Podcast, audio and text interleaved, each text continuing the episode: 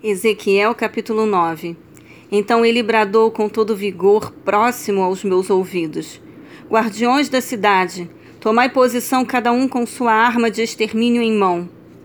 Imediatamente seis homens vieram pela porta superior do templo, que está voltada para o norte, e cada um desses executores empunhava sua arma de destruição, prontos para a matança.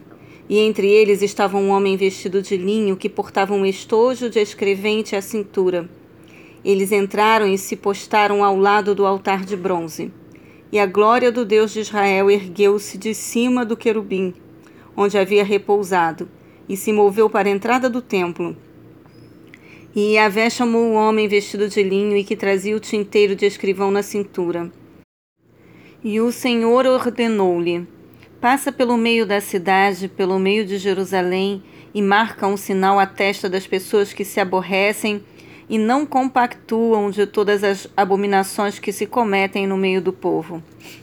Enquanto eu ouvia isso, ele disse aos outros executores: Passai, pois, pela cidade, seguindo os passos do escrivão, e exterminai sem piedade nem compaixão todos os demais.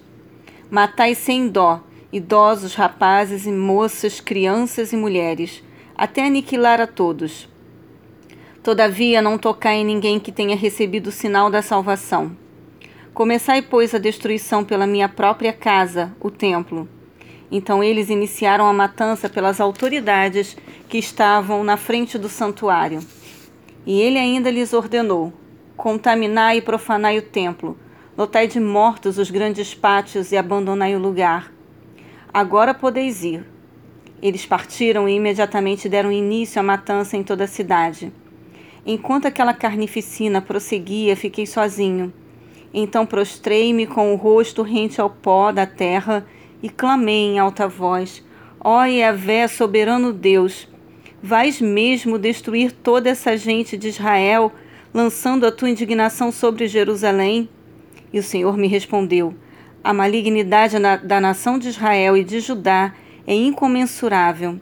A terra está mergulhada em sangue e a cidade atolada na injustiça, pois eles vivem alegando: Ora, Yahvé já abandonou toda a nação, o Senhor não olha mais para o seu povo.